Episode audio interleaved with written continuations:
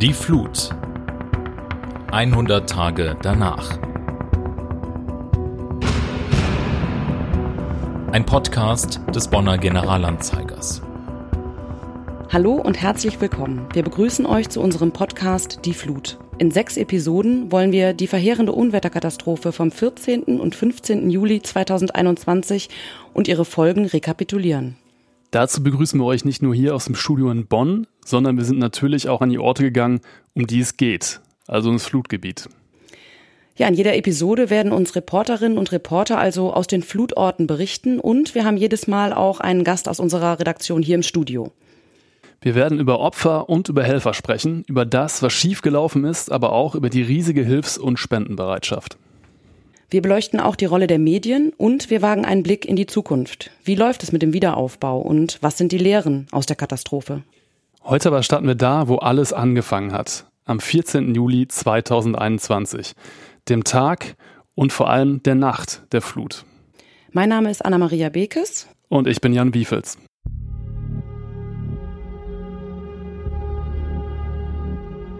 Es regnet in der ganzen Region. Der deutsche Wetterdienst DWD hat Tage zuvor auf Starkregen hingewiesen und dies am Dienstag um 11.36 Uhr als amtliche Gefahrenmitteilung für die Eifel bis nach Mönchengladbach konkretisiert, unter anderem über die Medien und die Warn-App Nina des Bundesamts für Bevölkerungsschutz und Katastrophenhilfe BBK. Gewarnt wird vor Niederschlägen von bis zu 200 Litern pro Quadratmeter in 48 Stunden. Für das Ahrtal in Rheinland-Pfalz und die Voreifel im Süden Nordrhein-Westfalens wird das Unwetter zum größten Schadensereignis seit dem Zweiten Weltkrieg. Neun Tote wird es im Rhein-Sieg-Kreis geben, drei davon in Rheinbach, zwei Feuerwehrleute und eine junge Frau. Noch schlimmer trifft es den Kreis Ahrweiler. 135 Menschen sterben. Tausende Kräfte sind im Einsatz. Die Unwetterkatastrophe wütet darüber hinaus vor allem im Kreis Euskirchen und im Rhein-Erft-Kreis. Auch in Bonn, Bornheim, Lohmar, Köln und im Bergischen Land bis nach Westfalen richten Überschwemmungen große Schäden an. Ungezählte Häuser sind unbewohnbar, Straßen und Brücken zerstört. Diese Beschreibung war ja schon eindrucksvoll und dramatisch. Um aber wirklich greifbar zu machen, was an diesem Tag, an diesem Abend und in dieser Nacht passiert ist, haben wir jemanden zu uns eingeladen, der am 14. und 15. Juli in unserer Redaktion gearbeitet und alles genau mitbekommen hat. Wir begrüßen unseren Reporter Christoph Meurer aus der Lokalredaktion Vorgebirge und Voreifel. Hallo Christoph. Hallo zusammen. Hallo Christoph. Ja, Stichwort Voreifel, das war ja eins der besonders von der Flut betroffenen Gebiete oder ist eins der besonders von der Flut betroffenen Gebiete. Vielleicht erklären wir erstmal zur Einordnung, welches Gebiet wir hier mit unserer Tageszeitung, dem Bonner Generalanzeiger, abdecken. Nämlich bei weitem nicht nur Bonn. Und dann wird auch deutlich, warum diese Flutkatastrophe auch uns ganz besonders B und G getroffen hat. Teilweise auch Kolleginnen und Kollegen ganz persönlich. Genau, der Generalanzeiger hat verschiedene Lokalredaktionen, eben auch die Lokalredaktion Vorgebirge und Voreifel. Das sind die Städte und Gemeinden, die sich im linksrheinischen Rhein-Sieg-Kreis befinden. In diesem Fall Alfter, Bornheim, Meckenheim, Rheinbach-Swistal und Wachtberg. Und ja, wie du schon gesagt hast, Anna, gerade Rheinbach und Zwistal waren besonders von der Flut betroffen, Meckenheim in Teilen, aber vor allem, wie gesagt, Rheinbach und äh, Zwistal. Dann lass uns mal mit der Rekapitulation beginnen. Dieser 14. Juli, der beginnt ja eigentlich rückblickend ziemlich unspektakulär, oder? Ja, das kann man genau so sagen. Also klar, auch wir reden ja in Redaktionskonferenzen regelmäßig über Themen, über Dinge, die anstehen und auch diese Unwetterwarnung war natürlich Thema bei uns ein, zwei Tage vorher schon, als es halt bekannt wurde, auch an dem Tag, aber das hat niemand ja, wie soll man sagen, eigentlich nicht so richtig ernst genommen. Starkregen, meine, dass es regnet, das kommt häufig vor. Was ist, was bedeutet Starkregen? Was ist das? Also wir konnten uns das in der Tat nicht so richtig einordnen und waren dementsprechend auch relativ ja doch, man muss fast sagen, unvorbereitet auf das, was, was da an dem, an dem Abend in der Nacht passieren sollte. 9.24 Uhr. Die Hochwasservorhersagezentrale des Rheinland-Pfälzischen Landesamts für Umwelt prognostiziert einen Höchststand der Ahr, die zu dem Zeitpunkt bei 90 Zentimetern steht, von 2,40 Meter für die nächste Nacht. Um 11.17 Uhr ruft das Landesamt über das Warnsystem CAT-Warn die Warnstufe Rot aus, Stufe 4 die zweithöchste. Irgendwie ist das ja schon auffällig, dass bereits am Mittwochvormittag diese doch recht deutliche Warnung herausgegeben wird. Ich kann mich auch selbst noch erinnern, dass schon in den Tagen vorher diese Angabe 200 Liter pro Quadratmeter kursierte. Aber genau wie du gerade gesagt hast, Christoph, irgendwie konnte damit niemand so wirklich was anfangen. Wenn wir jetzt nochmal zurückblicken, am Mittag erhöht das Landesamt in Rheinland-Pfalz seine Prognose auf etwa 3,30 Meter. Der Bürgermeister von Maischoss im Kreis Ahrweiler, Hubertus Kunz, sieht sein Dorf zu diesem Zeitpunkt gewappnet für das Unwetter. Der Hochwasserschutz ist auf 4,20 Meter ausgerichtet. Um 15.24 Uhr an diesem Mittwoch werden dann aber schon mehr als fünf Meter prognostiziert.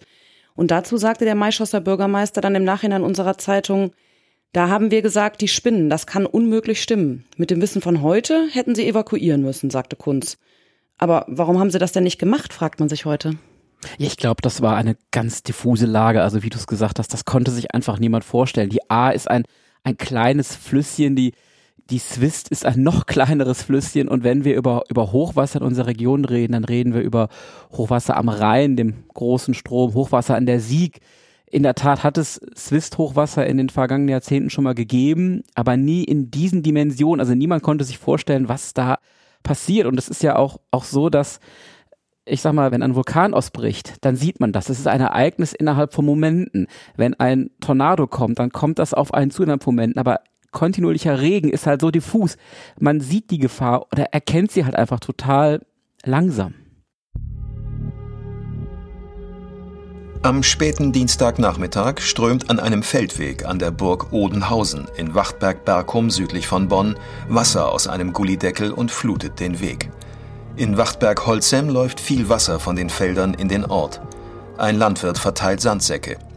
Der Betrieb der S-Bahn-Linie 23 von Bonn über Euskirchen nach Bad Münstereifel ist eingestellt. Zur Einordnung. Hier befinden wir uns jetzt also nahe Bonn im Rhein-Sieg-Kreis.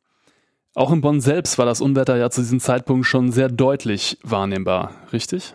Ja, also es hat unglaublich viel geregnet, man muss es so sagen. Ich war selber an dem Nachmittag, am frühen Nachmittag in Hersel, Stadtteil von Born, direkt an der Bonner, Bonner Stadtgrenze unterwegs und bin aus der Bahn ausgestiegen und musste zehn Minuten, na, fünf Minuten zu einem Termin gehen und ich war klatschnass. Ich bin zu Fuß gelaufen.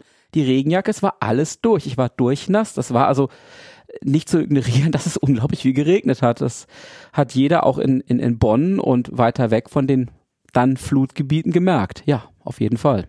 Ja, du hast gerade schon gesagt, dass, dass es viel regnet und auch mal länger regnet. Das kennt man irgendwo, aber Kannst du dich noch erinnern, wann du gedacht hast, okay, das ist jetzt was anderes, das ist jetzt wirklich ernst? Ja, das hat sich so im Verlauf des Nachmittages, des späten Nachmittages ergeben. Also wir, wir saßen dann wieder hier in der Redaktion zusammen und auch unser Ressortleiter der Regionalausgaben, der Jörg Mannhold, besprach dann so mit uns, ja, was machen wir jetzt mit der Flut eigentlich so, wie man das so unter Kollegen sagt, was machen wir Sagte jetzt er damit? da schon Flut? Nee, natürlich Mit dem nicht. du hast Unwetter, recht, ne? mit dem Mhm. Unwetter. Was machen Ja. wir mit dem Unwetter?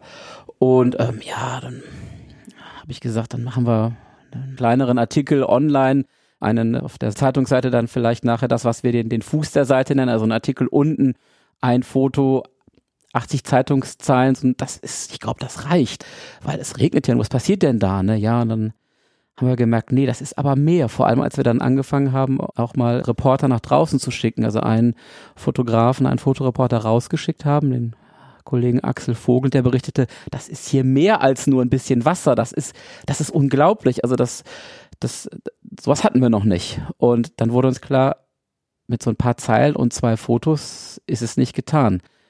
Das kann noch spät heute werden. Dann nochmal zur Einordnung. Zwischen 15 Uhr und 16.30 Uhr überschreitet der Pegel der Swist in Mohrenhofen, das gehört zu Swistal, den Warnwert des Hochwasservorhersagesystems HOVES.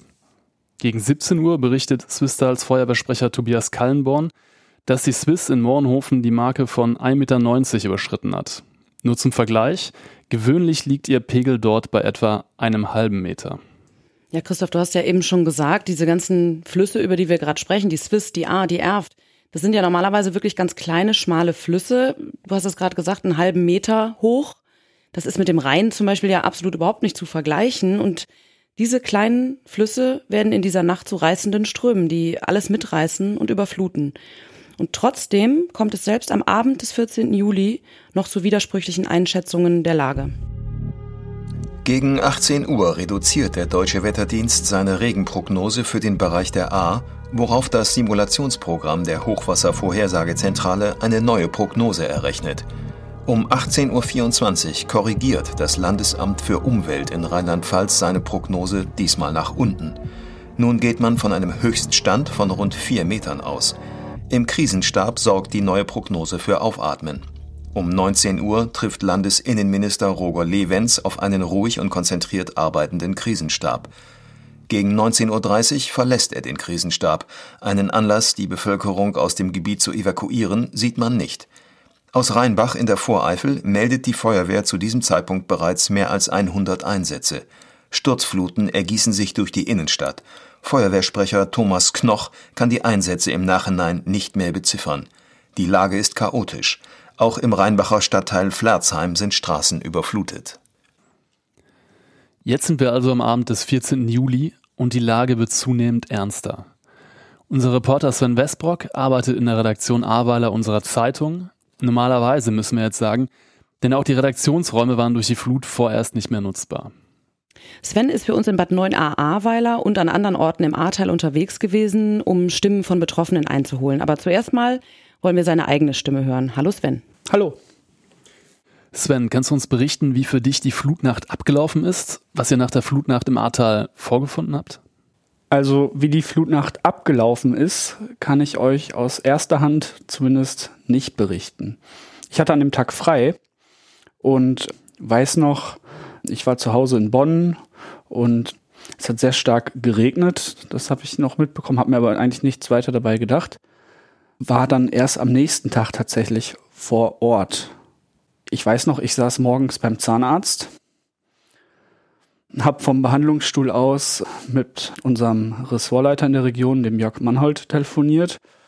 Und da, ja, ist schon klar gewesen, okay, das, da muss irgendwas Größeres passiert sein. Daraufhin habe ich mich ins Auto gesetzt und bin runtergefahren und wollte eigentlich erstmal nach Schuld, also ganz in den Süden des Kreises Ahrweiler. Ähm, weil ich hatte gehört, da, dass da Häuser weggerissen wurden und dass da die Lage besonders dramatisch sei. Nach Ahrweiler bin ich dann kurz vorher nochmal gefahren, in unsere Redaktionsräume dort um mir eine Kamera zu holen, um was fotografieren zu können.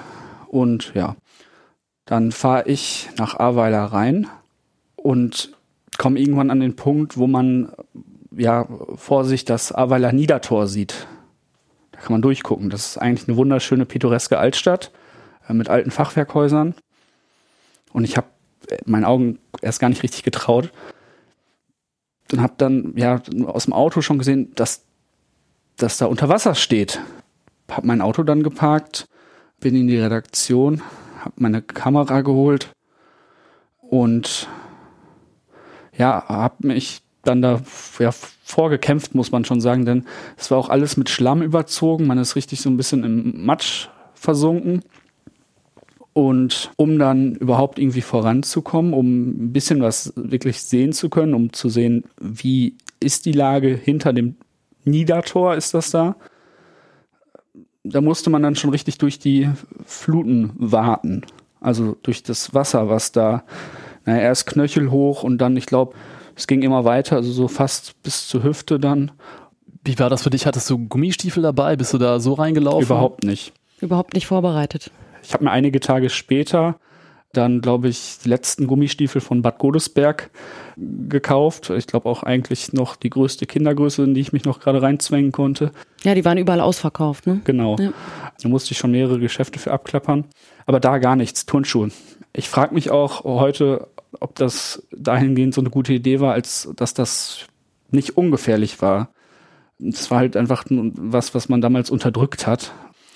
Denn man konnte schon riechen, es hat nach Benzin gerochen, wobei ich mir gar nicht sicher bin, ob das wirklich das Benzin der Autos war, die dort ja im Wasser lagen oder ob das ja Öl war, was Heizöl, das ausgelaufen ist, ob das das war. Jedenfalls hat es sehr penetrant gerochen. Man hatte zusätzlich das Problem, dass man nicht so recht wusste, was ist unter der Oberfläche. Man konnte stolpern musste da wirklich aufpassen, quasi nicht hinzufallen. Und ja, man hat dann andere Leute gesehen, die auch versucht haben, dort irgendwie dort voranzukommen, die da ja offenbar Anwohner waren und hat dann auch ist dann auch auf Leute gestoßen, hat konnte Leute wahrnehmen, die oben in den Häusern waren und nicht mehr nach unten rausgekommen sind, weil ihnen der Weg ja versperrt war. Hast du da auch schon Schäden gesehen? Also hast du schon gesehen, was das viel zerstört war in der Altstadt? Ja. Man muss sich das so vorstellen, dass ja die Altstadt bis zu einem gewissen Grade ja unter Wasser stand immer noch, ja. Also nicht überall. Es ging dann, wenn man dann später weiter hochgelaufen ist, gab es Passagen, da war dann was hauptsächlich matschig, aber überall da, wo eine Kuhle, sage ich mal, sich befunden hat, da stand das Wasser halt immer noch einen halben Meter ungefähr, würde ich sagen. Wobei die Frage insofern schon berechtigt ist, als dass ich ja dann in den nächsten Tagen immer wieder da war und das komplette Ausmaß dieser Zerstörung da eigentlich noch deutlicher geworden ist, als das Wasser sich dann zurückgezogen hatte. Und ja, quasi der komplette Hausrat, das komplette Inventar der Geschäfte, der Gastronomiebetriebe dort auf die Straße gebracht wurde. Und da hat man ja das ganze Ausmaß des Schutz und der Trümmer erst so richtig wahrnehmen können. Aber dass da eine extreme Zerstörung ist, das war da schon klar. Da waren Autos, die zum Teil auf der Seite lagen, die ja wie Spielzeug offenbar ja weggerissen wurden. Das waren schon extreme Bilder. Hm. Dass die Schäden verheerend sind, überrascht nicht, wenn man sich die Ereignisse dieser Nacht noch einmal vor Augen führt. Um 20.45 Uhr wird der Pegel in Altenahr im Kreis Ahrweiler bei 5,75 Meter von den Fluten weggerissen. Die digitale Datenübermittlung fällt aus. Es türmt sich eine gigantische Flutwelle auf. Wie hoch? Das ist auch mehr als drei Monate später noch nicht abschließend berechnet. Im Eifeldorf Schuld geht Bürgermeister Helmut Lussi von 7,87 Meter aus. Zwischen 20 und 21 Uhr läuft der Damm der Steinbachtalsperre auf dem Gebiet der Stadt Euskirchen über. Dass sie bricht, ist nicht ausgeschlossen. Der Kreis Euskirchen lässt Schweinheim, Palmersheim und Flamersheim evakuieren. Betroffen sind 4500 Einwohner. Alle Einsatzfahrzeuge Richtung Rheinbach und Zwistal im Rhein-Sieg-Kreis fahren über die Autobahn 565, weil die Landstraßen nicht mehr befahrbar sind. Es gibt Berichte, wonach in Odendorf zwischen Rheinbach und Euskirchen vier Personen im Keller eingeschlossen sind. Vier Autos werden in Odendorf vom Bach erfasst, mehrere Personen sind eingeschlossen. Das ist jetzt für jemanden, der das nicht erlebt hat, ziemlich schwer vorstellbar. Sven, du hast ja mit ziemlich vielen Menschen, die von der Flut betroffen waren und sind, gesprochen.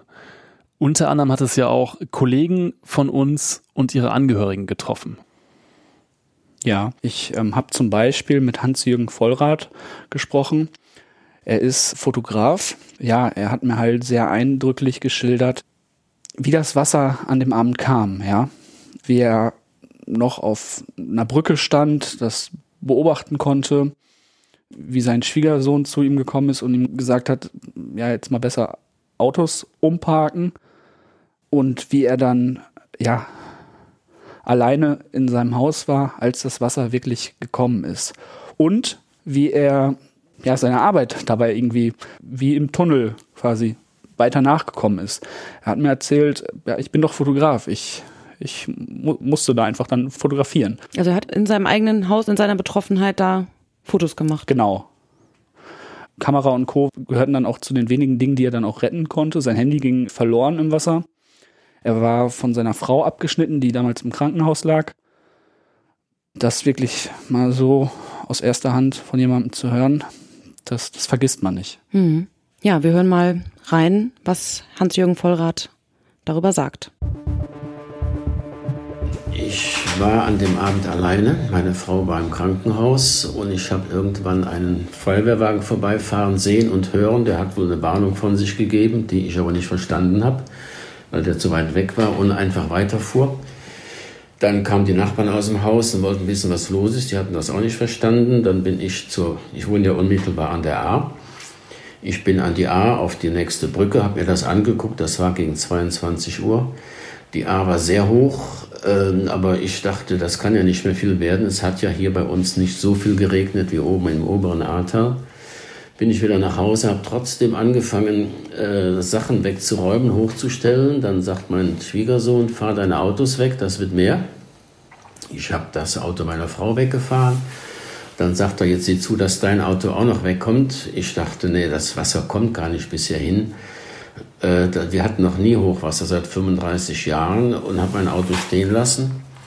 Bin ins Haus und habe angefangen zu räumen. Ich wollte die Musikanlage im Wohnzimmer äh, auf den Wohnzimmertisch stellen. Dann sah ich im Bücken, sah ich schon, wie die braune Brühe innen über die weißen Fliesen lief. Und dann bin ich langsam in Panik geraten habe alles liegen und stehen lassen, weil das Wasser sehr schnell kam und bin dann eben, habe versucht zu räumen, was zu räumen ist, aber es ging einfach nicht, weil ich eben alleine war. Ich konnte keine neuen, kein neues Sofa hochtransportieren und gar nichts. Bin dann eben hoch auf die erste Etage, habe aber erst noch meine Kamera geholt, um das alles festzuhalten. Da ich ja Fotograf bin, musste ich das einfach machen bin dann von Stufe zu Stufe immer höher und das Wasser stieg und stieg. Ich dachte, das darf ja nicht wahr sein.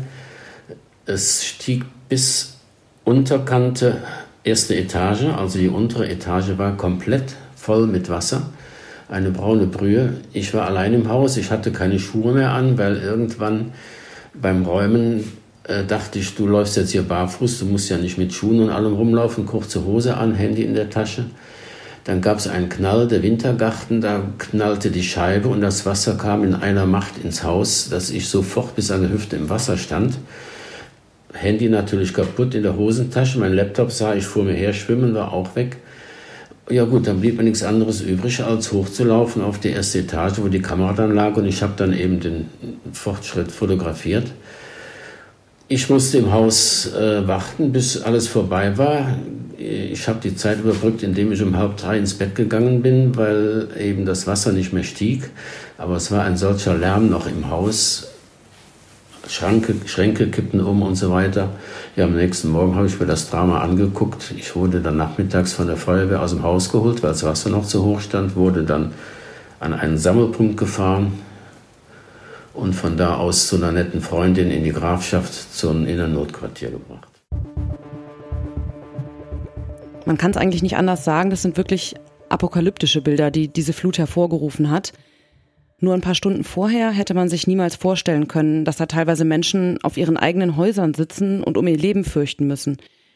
Und viele verlieren ja in dieser Nacht, vor allem im Ahrtal, auch tatsächlich ihr Leben.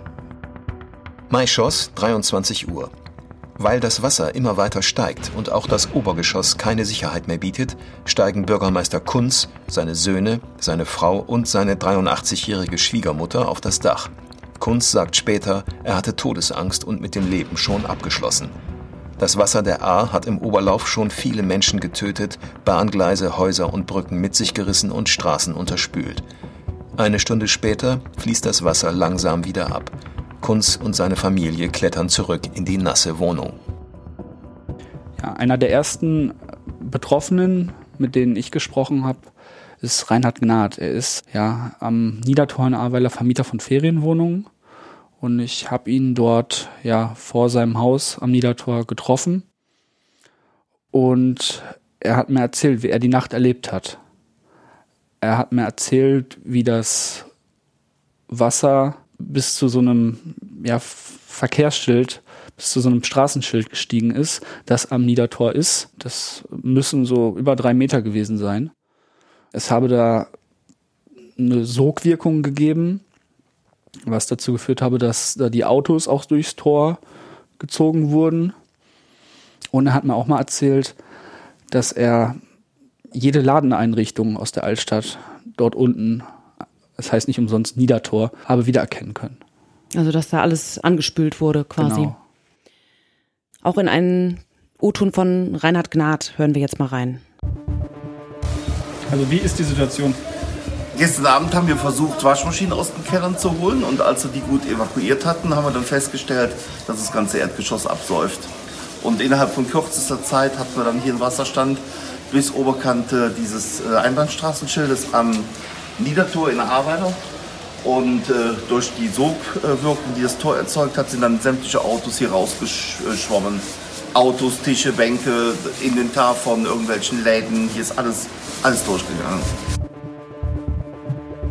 Es gibt ja auch viele Fotos, viele Bilder und auch Bewegtbilder von dieser Nacht oder von den Tagen danach. An dieser Stelle mal der Hinweis unter ga.de slash Flutkatastrophe sammeln wir sämtliche Texte, Bildergalerien, Videos und natürlich auch ab sofort diese Podcast-Episoden zum Thema für euch. Es ist wirklich erschreckend, diese Bilder zu sehen. Und auch dann kann man sich, wenn man das Glück hatte, nicht selbst dabei gewesen zu sein, kaum vorstellen, wie diese Nacht vom 14. auf den 15. Juli für die Menschen gewesen sein muss. In der Nacht. Auf den Resten von Brücken, in Baumkronen, auf Dächern oder in baufälligen Häusern harren Menschen stundenlang aus und hoffen, dass ihnen jemand hilft. Die Bundeswehr und die Bundespolizei retten mit ihren Hubschraubern Dutzende Menschen, die sich wohin auch immer geflüchtet haben. Viele andere werden von den Fluten mitgerissen und sterben. Im Lebenshilfehaus für Menschen mit geistiger Behinderung in Sinzig sterben zwölf Menschen. Die Nachtwache schafft es noch, mehrere Bewohner in den ersten Stock des Wohnheims zu bringen. Innerhalb einer Minute, so heißt es, ist das Wasser bis in den ersten Stock des Wohnheims gestiegen. Das ist wirklich eine besonders schreckliche Geschichte, die bei allem Leid hervorsticht. Wie blickt man heute auf diese Tragödie? Also mich persönlich macht das einfach nur fassungslos. Was wohl im Nachgang an die Öffentlichkeit gekommen ist, ist, dass diese Einrichtung schon 2015 beantragt haben soll, dass es dort doch bitte eine zweite Nachtwache geben möge. Das zuständige rheinland-pfälzische Sozialministerium hat das aber wohl abgelehnt und stattdessen vorgeschlagen, da irgendwie in verbesserte Brandschutztechnik zu investieren so dass es dann in der Flutnacht so war, dass die Bewohner mit einer Nachtwache dort alleine war. Ob jemand zweites an der Situation dort in der betreffenden Nacht etwas hätte ändern können, ich weiß es nicht. Ja, das macht wirklich sprachlos und es ist ein besonders schreckliches Beispiel für die vielen Opfer, die diese Flut gefordert hat. Hier schon mal der Hinweis in unserer zweiten Episode. In 14 Tagen werden wir genauer nochmal auf die Opfer der Flut eingehen. Was war denn eigentlich in der Generalanzeigerredaktion hier in Bonn an diesem Abend und in dieser Nacht so los, Christoph? Da wurde ja mutmaßlich nicht einfach so Feierabend gemacht. Nee, das ist eine, äh, salopp gesagt, verdammt lange Nacht geworden. Also, wenn man das vom Ende erzählt, haben als letzte Leute hier, der Jörg Mannhold, den ich schon erwähnt habe, und ich, die Redaktion kurz nach Mitternacht verlassen. Vielleicht war es auch halb eins ungefähr diese Ecke. Und bis dahin hat sich das halt in eine Dramaturgie gesteigert, die wir uns nicht vorstellen konnten. Ich hatte ja bereits erwähnt, wir hatten einen Fotoreporter draußen, haben dann einen zweiten noch davor geschickt und die haben von Dingen berichtet, von eingeschlossenen Ortsteilen, von Autos unter Wasser, von Keller unter Wasser, von Wasser in Straßen und Häusern. Und der eine Kollege war zwischenzeitlich nicht mehr zu erreichen, weil sein Handyempfang gestört war. Und wir haben dann versucht, alle Informationen aufzunehmen, die wir versucht haben, per Telefon zu bekommen. Es gingen WhatsApp-Sprachnachrichten, Fotos kamen über WhatsApp rein und versucht haben, aus dieser diffusen Lage irgendwie ein journalistisches Gesamtbild zu machen, das wir den Leuten dann präsentieren konnten. Natürlich haben wir das online immer, immer wieder aktualisiert, weil die Lage sich immer so verändert hat. Aber am Ende musste natürlich auch ein, ein Text für die Printausgabe des Generalanzeigers stehen und die hat irgendwann auch Redaktionsschluss, weil die Zeitung ja gedruckt werden muss und das wurde ganz, ganz knapp. Wir haben die Zeit, die wir hatten, bis kurz vor Mitternacht, bis wirklich bis Ultimo ausgereizt, um den aktuellsten Stand zu haben. Und ich bin da in gewisser Weise auch kann man das sagen, stolz auf uns, weil morgens haben die Leute eine aktu die aktuellsten Nachrichten, die wir hatten, nämlich dass Teile der Voreifel evakuiert worden sind, noch in der Nacht konnten sie bei uns lesen. Also das war eine unglaublich dynamische, hektische Lage hier vor Ort. Und am Ende musste ich erstmal durchatmen und als ich heraus war, war an Schlaf nicht zu denken. In meinem Kopf ging es rund. Morgengrauen. In Swistal Heimatsheim ist die sonst nur zwei Meter breite Swist auf rund 200 Meter Breite angewachsen und läuft in Keller und Häuser. Evakuierungen mit Booten laufen. Die Bachstraße in Heimatsheim ist ein einziger Strom. In Rheinbach-Flerzheim steht man auch 50 Meter vom Bach entfernt knietief im Wasser.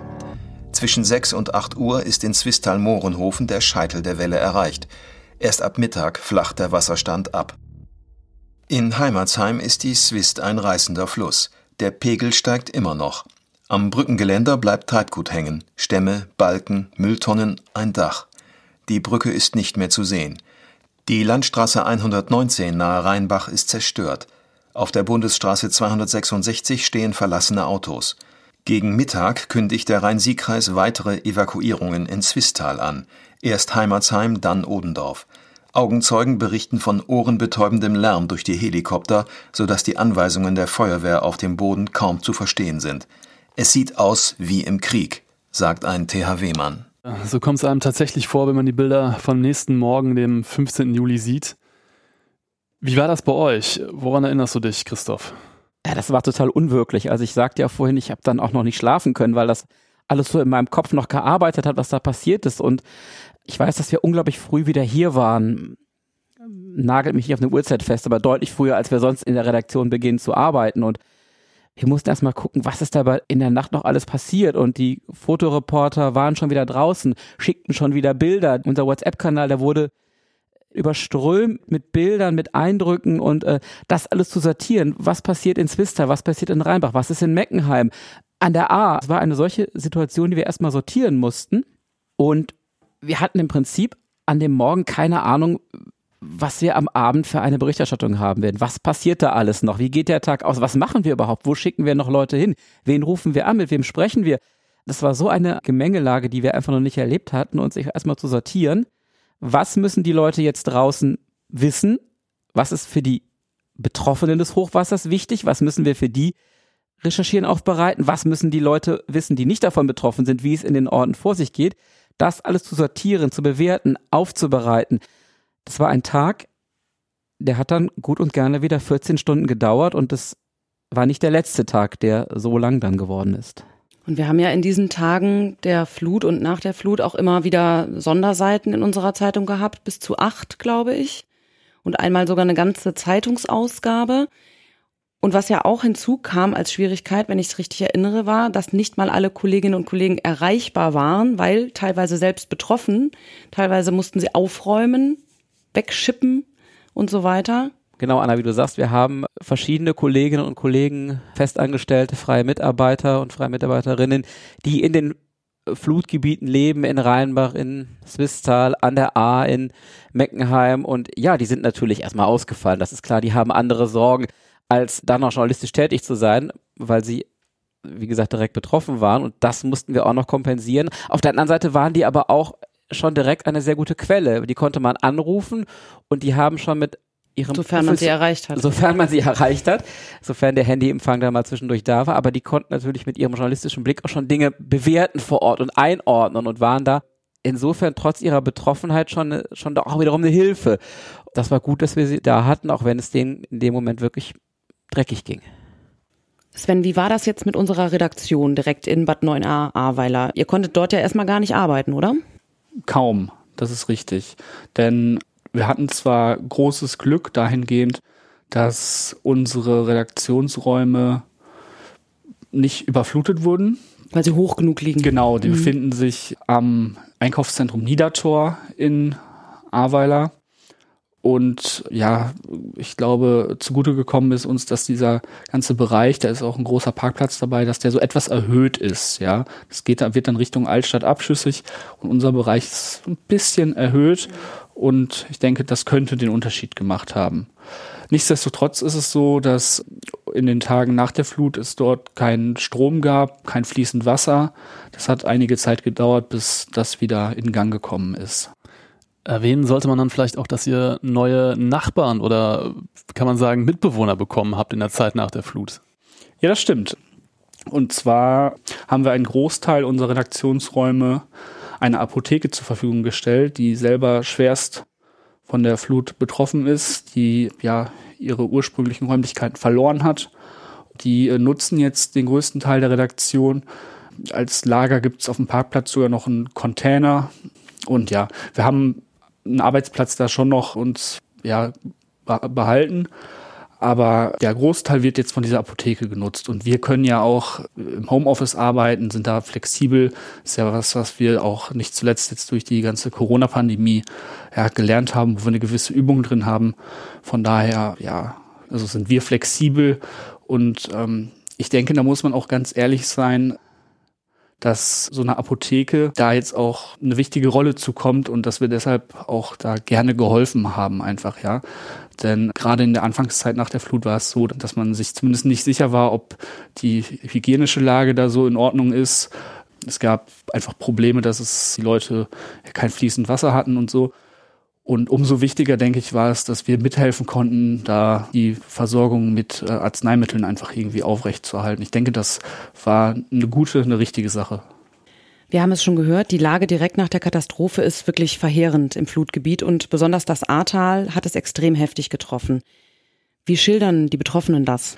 Ja, ich hatte ein paar Tage nach der Flut Gelegenheit, die Bundeswehr begleiten zu dürfen, die in Rech, in der Verbandsgemeinde Altenahr, eine provisorische Brücke verlegt hat. Und dort bin ich auf den dortigen Ortsbürgermeister Dominik Gieler gestoßen. Der ist mir dort begegnet in der Montur, die er sonst in seinem Hauptberuf trägt, nämlich er ist Polizist. Ja, hat sich da ein entsprechendes Shirt übergezogen, dass man ihn als solchen erkennt. Und er hat halt, ja, erzählt, dass es halt schon chaotisch war. Also die Koordination dass er vor Ort viele Entscheidungen selber treffen muss, dass er nach außen keine Ansprechpartner hatte. Auch weil die Kommunikation wahrscheinlich nicht funktionierte. Genau. Mhm. Und er hat berichtet, das fand ich auch sehr eindrucksvoll, dass die Bereiche südlich äh, der A in Rech dass die wohl zwischenzeitlich aus der Luft tatsächlich per Helikopter mit Wasser versorgt werden mussten. Das heißt, Hubschrauber haben dort riesige Wasserkanister hingebracht, damit die Leute überhaupt ja, Trinkwasser haben. So eingeschränkt war die Situation dort zwischenzeitlich. Wir hören uns auch von Dominik Gieler mal einen O-Ton an. Die Lage ist absolut chaotisch, immer noch. Äh, wir haben ähm, keine Führungsebene, an die man sich äh, wenden muss, beziehungsweise ähm, gibt es da Koordinationsschwierigkeiten zwischen Feuerwehr, THW, Bundeswehr, zivilen Helfern. Ähm, das läuft überhaupt nicht. Äh, da ist Selbstorganisation angefordert oder äh, notwendig und äh, ja, ist nach wie vor chaotisch. Kurz nach der Flut hatte ich ebenfalls die Möglichkeit, mit Menschen zu sprechen, die ähm, an der Niederhut in Ahrweiler leben bzw. ihr Geschäft dort haben. Ich habe mit einer Frau gesprochen, die dort mit ihrem Mann einen Laden betrieben hat. Und was ich bei ihr so eindrücklich fand, ist, dass sie geschildert hat, mit welcher Wucht das Wasser gekommen ist. Niederhut ist jetzt wahrscheinlich ein bisschen missverständlich, ist nämlich nicht unten in der Altstadt, stimmt's? Genau, das ist deutlich weiter oben, ist nicht weit vom Marktplatz entfernt, ist wirklich zentral in der Altstadt. Man muss vom Niedertor ein ganzes Stück da hochgehen. Und diese Frau die erzählte halt, dass das Wasser wie ein Wasserfall durch die Wand gedrückt habe. Wir wohnen um die Ecke und ähm, haben unseren Laden hier und ähm, sind dann noch mal hier runtergegangen. Darf ich fragen, was für ein Laden das ist? Eine Kunstgießerei. Ah, okay. Wir hatten, wir haben Karnevalsorden und Schmuck ah. gemacht. Ähm, und ähm, ja, sind im Prinzip total ohnmächtig. Also wir haben alle nicht mit gerechnet, ne? der Markus auch. Ähm, wir haben alle nicht mit gerechnet. Deswegen, also hier bei uns, da hinten ist ja das Klemmchen, ich weiß gar nicht, wie es heißt, der, dieser Bachlauf. Und ähm, wir haben noch versucht irgendwie zu retten, weil wir wussten, es geht hier und es geht, ist Abschiss. Ja. Und es kam ähm, als allererstes, ähm, haben wir ein bisschen Wasser gesehen und es drückte wie ein Wasserfall durch die Wand mhm. ähm, in den Keller rein. Also wirklich wie Wasserfall. Und ab da ist es eigentlich erst bewusst geworden, dieses Ausmaß, also noch nicht das ganze Ausmaß, aber was passieren kann. Und ähm, dann ging das irgendwann, dann war der Gully fast voll und ähm, dann ging das so schnell innerhalb von fünf Minuten. Wir sind nur schnell zum Laden. Das Wasser stieg schon bis zur Treppe. Ich habe ihn noch, ähm, er ging noch in den Laden. Ich habe noch versucht, die Tür, das war, wir standen fast schon knietief im Wasser, mhm. ähm, habe noch die Tür aufgehalten. Er hat irgendwie noch, ähm, ich habe ihn angebrüllt, komm raus, sofort, jetzt. Und dann haben wir mit Gewalt noch versucht, irgendwie zu retten sind dann hin und her, sind noch nach Hause gekommen. Ähm, die, wenn es so durchs Wasser gelaufen ist, die, Fahnen, die Fontänen vom Wasser echt hochgeschnallt sind und innerhalb von ganz kurzer Zeit. Ähm, Was für ein Becken? Das, ein, der, nee, das Becken ist nicht ist so. der Mühlteich. läuft unterirdisch her. Ah, okay. Die Kanalisation ist angeschlossen. Genau, man hat dann von innen im Prinzip im, im Tür. Ähm, super. super, man ist unfassbar, dieser Zusammenhalt hier. Ähm, man hat dann im Prinzip das Wasser steigen sehen an der Glasscheibe mhm. und ähm, es kam wie Wasserfall und die ganzen Keller liefen voll. Und dann, ähm, dann ging das so schnell, das war hier ein reißender Fluss und als wir oben bei uns in der Wohnung waren, sah man schon ähm, die, die ganze Strömung. Man sah Autos mit Licht. Wir haben gehofft, dass keiner mit drin sitzt. Die Laternen sind umgeknickt, es sind Sofas vorbeigeschwommen, es sind, ähm, ähm, es sind, ähm, es sind es sind Schränke, äh, man, kann, man kann sich das nicht vorstellen wie ein reißenden Fluss. Alles hat nach Benzin gestunken und nach Öl. Ähm, wir haben Kopfschmerzen ohne Ende. Wir haben jetzt ausführlich über die Ereignisse des 14. und 15. Juli gesprochen. Jetzt soll es aber um die gehen, die von diesen Ereignissen betroffen waren und auch immer noch sind. Um die Opfer. Ja, richtig. Wir haben ja einige der Betroffenen jetzt schon gehört und Ihnen allen, den Opfern der Flutkatastrophe, widmen wir unsere nächste Episode. Ich habe es eben schon mal erwähnt. Die könnt ihr in zwei Wochen am Freitag, dem 5. November hören. Bis dahin freuen wir uns natürlich über Feedback zu dieser Episode. Meldet euch gern bei uns per E-Mail unter podcast.ga.de und helft uns dabei, diesem Podcast mehr Reichweite zu verschaffen, indem ihr ihn überall dort, wo das möglich ist, abonniert und uns am liebsten natürlich eine nette Bewertung dalasst. Vielen Dank an euch fürs Zuhören.